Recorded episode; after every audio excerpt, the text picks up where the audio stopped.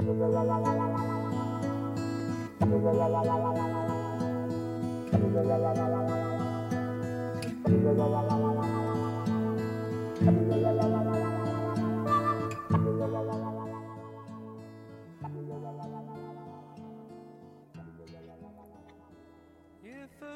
evening, everyone！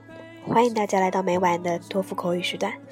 今天为大家带来的是昨日刚刚结束的二零一五年四月十八号托福考试口语部分独立任务的分享。下面我们来对题目进行回顾和分析。That's one. Among the following three types of books, which do you like least? Mystery novel, science fiction, and biography. 我们来选择 science fiction 试一下答案。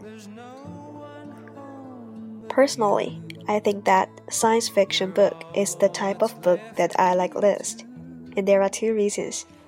First of all, I cannot fully comprehend this kind of science fiction book. You know, it is too abstruse and professional for me to understand, because you know, as an art student, all the subjects I have learned are just like the English literature, American history, or just like Chinese poetry. So I scarcely touch on this kind of science stuff. For example, last semester, and I have read a science fiction book called like Transcendent Hacker, and all the book is full of the science knowledge such as the applied mathematics, quantitative physics, and chemical elements. So my whole brain is just full with this kind of scientific information, which almost drives me crazy. And secondly, I think science fiction book is just a little bit boring because it is not like the mystery novel that can invoke my curiosity and make me excited about the plot, and also not as instructive and inspiring as the biography that can make people learn experience. That's two.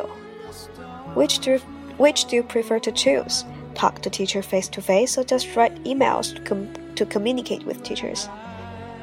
一个是和老师面对面交流，一个是用发邮件的方式去和老师联系。你比较喜欢哪一种沟通方式呢？我们来选择和老师 face to face 的 talk 来试一下答案。Okay, for me, I'd like to choose to talk to the teachers face to face, and here are my two reasons. To begin with, talking with professor in person can get the feedback immediately and improve the study efficiency. Because you know, both teachers and students are busy all the day.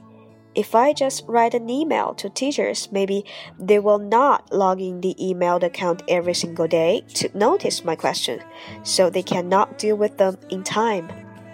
Like me, sometimes I may have some questions about the title of my Chinese paper the procedures of the chemistry chemistry experiment or something like that. And if this kind of problems cannot be figured out at that time it will exert bad impacts on my study and delay my whole schedule this semester. And secondly talking with professor face to face can build a much closer relationship with them. And in that way i can leave a better impression to my teachers and be more outstanding so that they will also pay more attention to me. 好了，今天的分享就到这儿，希望小伙伴们能够从中获得一定的启发和帮助。我们下次再见。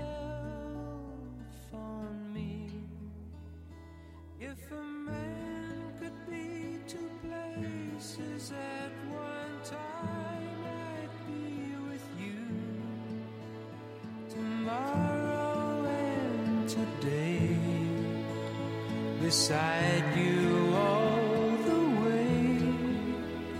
If the world should stop with all things spinning slowly down to die, I'd spend the end with you. And when the world was through, then what?